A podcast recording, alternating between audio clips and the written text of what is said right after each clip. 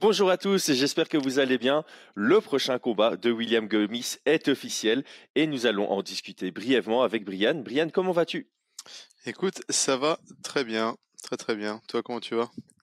Ça va très bien, se lever sur ce genre de, bonnes nouvelles, c'est toujours, euh, toujours chouette. Et en plus, double bonne nouvelle, je trouve, parce que le combat aura lieu le 3 février. Et je dis pas double bonne nouvelle parce que c'est l'anniversaire de ma maman. Pensez-y ce jour-là. Euh, mais c'est parce que c'est sur la même carte que Nassourdine Imavov contre Roman Dolidze. Donc, les Français seront euh, réveillés cette nuit-là.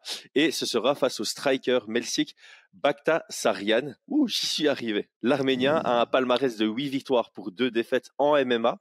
Je précise MMA car il a quelques combats en anglaise et aussi en kickboxing.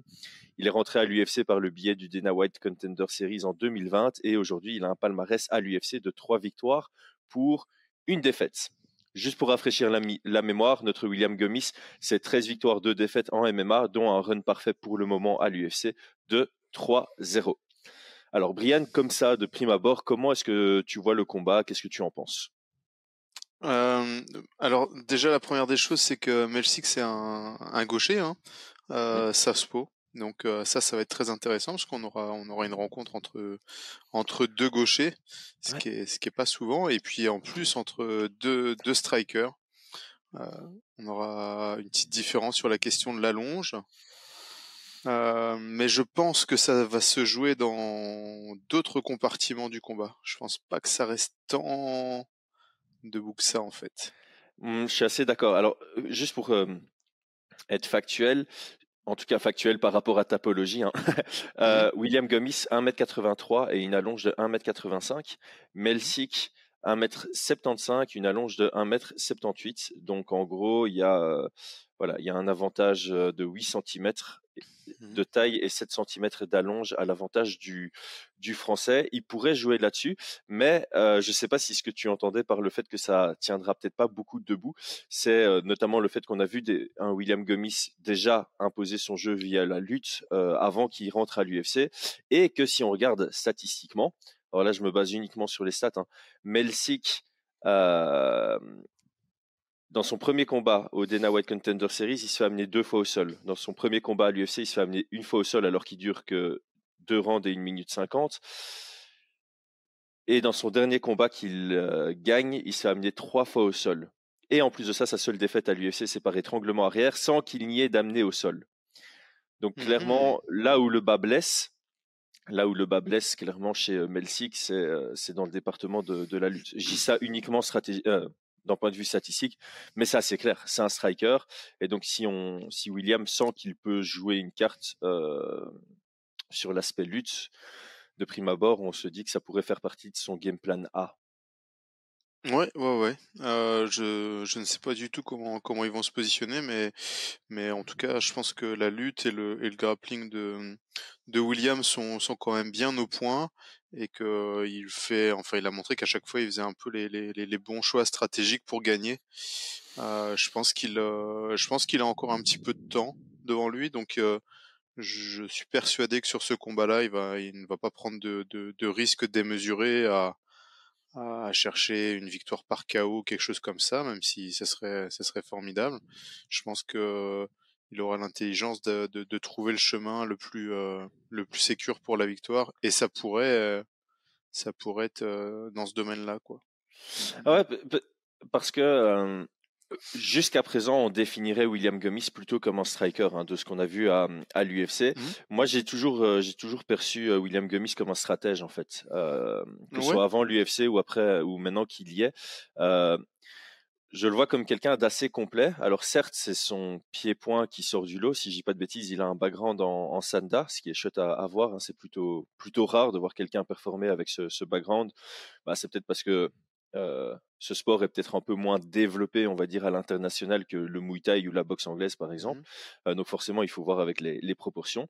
C'est pas une critique envers ce sport-là, mais voilà, ça nous amène à penser que c'est plutôt un striker et à oublier qu'il a vraiment des compétences en lutte offensive, en, grappling. Je trouve qu'il a, il a des bons contrôles, il a un solide ground and pound et, euh, donc ça lui permet de pouvoir sélectionner comment il aborde un combat.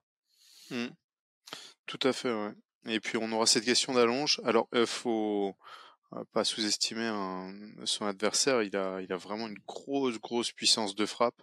Mmh. je pense que c'est quelqu'un qui peut connecter et déconnecter en fait. vraiment, sur ses coups, quand, quand il vient pour, pour frapper, il est là vraiment pour frapper. Donc ça, ça dépendra un petit peu des choix de, de, de William, mais on pourrait le voir soit vouloir désengager, ou alors au moment où, où son adversaire va y rentrer vraiment pour, pour la bagarre, descendre en lutte, tu vois. Mmh c'est un peu le, le, genre de, de, de, combat que je, je vois arriver. Donc je trouve ça intéressant. Encore une fois, hein, sur le match-up, je trouve ça très intéressant. je pense que l'UFC fait un, fait un très bon choix parce que celui qui va sortir de ce combat-là va sortir grandi, clairement. clairement. Oh, ouais, c'est, c'est un combat intéressant pour. Euh, on, on, est encore loin du top 15 de la division, hein, mais pour ah euh, faire un, petit step vers là. Ouais. On est sur de la pure construction de combattants. Hein. Ouais, et, et en termes d'expérience, et en termes d'expérience de sport de combat, c'est similaire. Hein. On a un William Gummis mmh qui a une plus grosse expérience MMA, on va dire, mais euh, Melsic a une plus grosse expérience dans d'autres euh, sports au niveau euh, mmh, mmh, compétiteur. au niveau du MMA, à l'UFC, on a une expérience similaire, hein. trois combats d'un côté pour quatre de, de l'autre. et ici, je suis en train de regarder le, le, palmarès de Melsic, mais donc il a un combat en 2014 qu'on va isolé parce qu'en fait, il a fait un combat en MMA en, 2014, puis il est allé en boxe anglaise, puis il est allé en kickboxing, puis il est revenu en 2019 en MMA. Quand il est revenu en 2019 en MMA, une victoire en 14 secondes, une victoire en 32 secondes, une victoire en 9 secondes, une victoire en 7 secondes. Ah oui, j'ai même pas fait attention à ça. Il a vraiment du KO power. Hein. Donc 4 ah. victoires d'affilée. Et là, il va au Dana White Contender Series. Il prouve qu'il est capable de gagner sur 15 minutes. Mmh. Puis il fait ses débuts UFC, il gagne par euh, high kick et ground and pound dans la deuxième reprise après 1 minute 50 et puis de nouveau une décision gagnée, puis sa défaite, puis une nouvelle décision euh, remportée. Donc en gros, il a pas enfin il a que un KO, une victoire par KO à l'UFC et il est vraiment capable de gérer son combat à distance et de marquer ses points.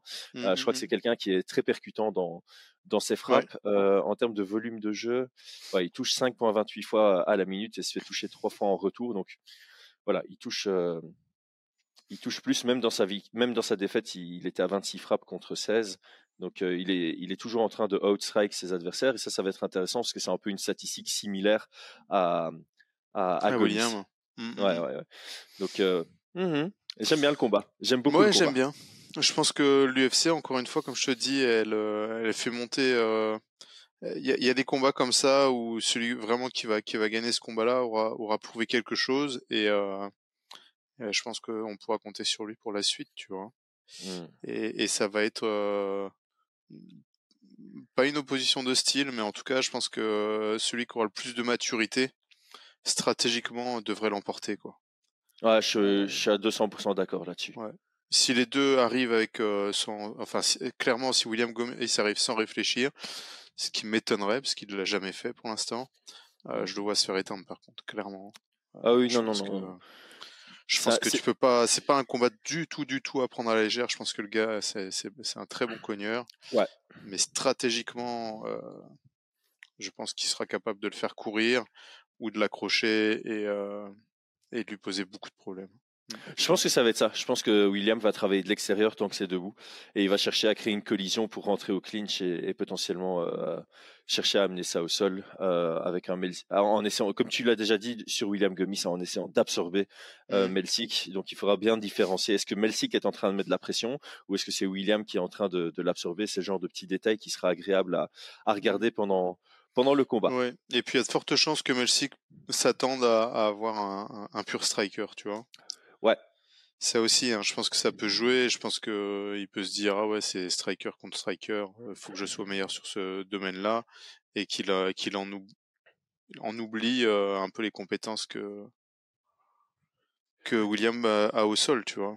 C'est clair, c'est clair. Je pense que ça, ce serait une erreur de la part de Melsic, c'est de n'analyser que les combats de, de l'UFC. On va quand même croiser les doigts pour qu'il ne fasse que ça.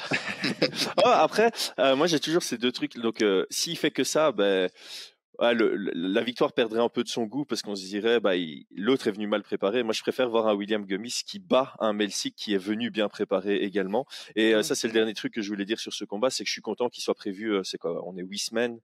On va dire huit semaines à l'avance, à, à, quelques jours près, je dirais c'est le genre de combat qui m'aurait moins plu en last minute. Euh, donc ici, c'est vraiment quelque mmh. chose où les deux ont le temps de se préparer. Donc on va voir, euh, parce que le challenge, ça va pas être que le combat, ça va être aussi ben, comment je me prépare pour pour ce combat, quelle est la stratégie que j'implémente, comment est-ce que je fais un training camp autour de cette stratégie et comment je euh, peaufine mon jeu pour pouvoir être adapté à ce type de profil. Brian? Et, encore une et encore une fois, hein, deux gauchers. Hein. Deux gauchers, c'est ils vont découvrir ce que c'est de, de, boxer un gaucher. euh, Entre guillemets. je, sais pas s'ils ont. Je suis en train de regarder. Bah, euh, le premier combat de William Gummy, c'est contre Saladin Parnasse, mais ça remonte à 2016, quoi. Donc là, c'était gaucher contre gaucher. Ouais. euh, mais sinon, il y a, ah, y a faut regarder les stats. bah, pour Melsic, je sais pas, tu vois. Mais dans tous les cas, ça reste quand même à chaque fois une, une, une préparation un peu différente, quoi. Ouais, dans tous les cas, même, droitier ou gaucher. Euh.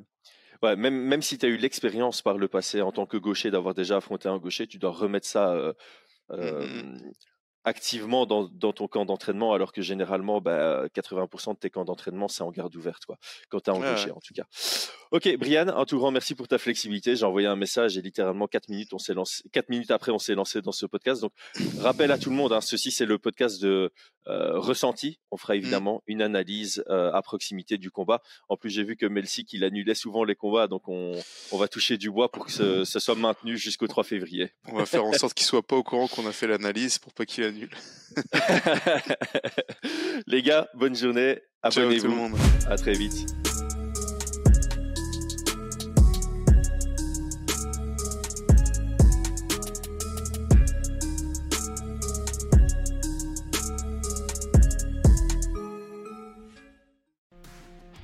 Et c'est tout pour aujourd'hui. L'équipe Fight Minds te remercie d'avoir investi de ton temps pour écouter le fruit de notre travail et de notre passion commune pour le MMA. Nous t'invitons à t'abonner à notre podcast et à nous mettre un petit 5 étoiles si notre travail te plaît, ça nous donnera toujours de la force. Et si tu veux donner un petit coup de pouce à notre projet, parle de nous autour de toi, ça contribuera à notre développement.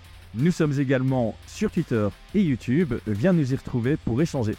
A très vite pour plus de contenu sur l'art de la bagarre.